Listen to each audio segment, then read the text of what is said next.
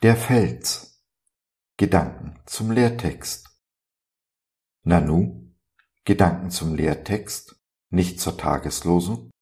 Ja, manchmal muss man die Dinge neu denken, denn alte Denkweisen erleben keine neuen Wunder. Drauf gebracht hat mich mein bester Freund, der den neuen Kirchner Kalender liest. Immer nur das Alte Testament, das sagt mir gar nichts, war seine Aussage dazu. Ja, die Losungen sind auch alle Altes Testament. Und eigentlich bin ich ja auch Neutestamentler. So also, von nun an, der Lehrtext aus den Losungen, immer ein Stück vom Neuen Testament. Los geht es mit einem der am meisten missverstandenen Aussprüche Jesu. Der spricht nämlich zu Petrus.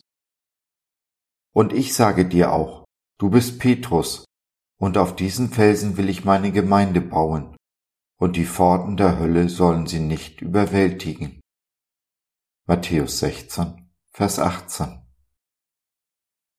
Nun könnte man meinen, Jesus spricht von Petrus als dem Felsen, auf den er seine Gemeinde bauen will, denn schließlich heißt Petrus ja übersetzt Fels. Naja, eigentlich Stein. Petra ist der Fels. Hätte Jesus auf Petrus gebaut, hätte er auf Sand gebaut, wie bei jedem anderen Menschen auch, so auch bei dir und bei mir. Nein, der Fels in der Bibel ist immer Jesus, der nicht nur ganz Mensch, sondern auch ganz Gott ist. Und nur in dieser Eigenschaft kann er auch unser Feld sein. Wir, du und ich, sind lebendige Steine im Haus des Herrn.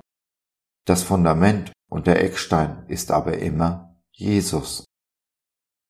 Und das ist gleichzeitig unser Trost, dass ein Gott, ein allmächtiger Gott, der gleichzeitig Liebe und Gerechtigkeit ist, unser Gott und Fels ist, unverrückbar, der gleiche gestern, heute und in alle Ewigkeit.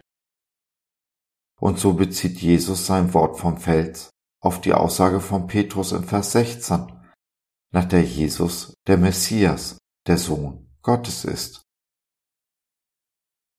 Derselbe Freund, von dem ich eingangs sprach, buchstabiert dies gerade durch. Er befindet sich in einem Tunnel, der kein Ende zu haben scheint, an dessen Ende scheinbar kein Licht leuchtet, so dass es nicht zu erkennen ist.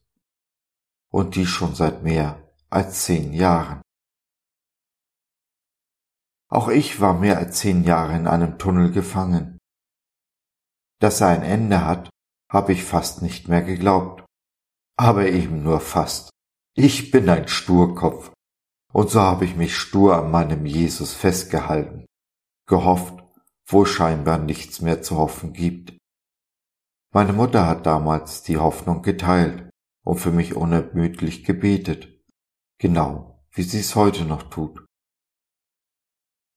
So bete ich auch für meinen Freund, mit der gleichen Sturheit von damals, dass seine Hoffnung nicht verloren geht, dass sie belohnt wird.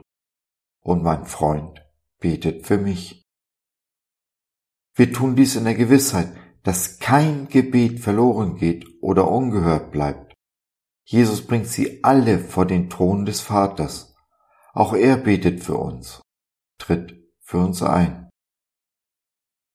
Jesus ist der Fels, der Fels unserer Hoffnung.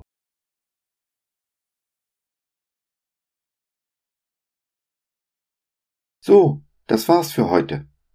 Danke, dass du dir die Zeit genommen hast. Wir hoffen, wir konnten deinen Geist anregen und du konntest etwas für dich mitnehmen.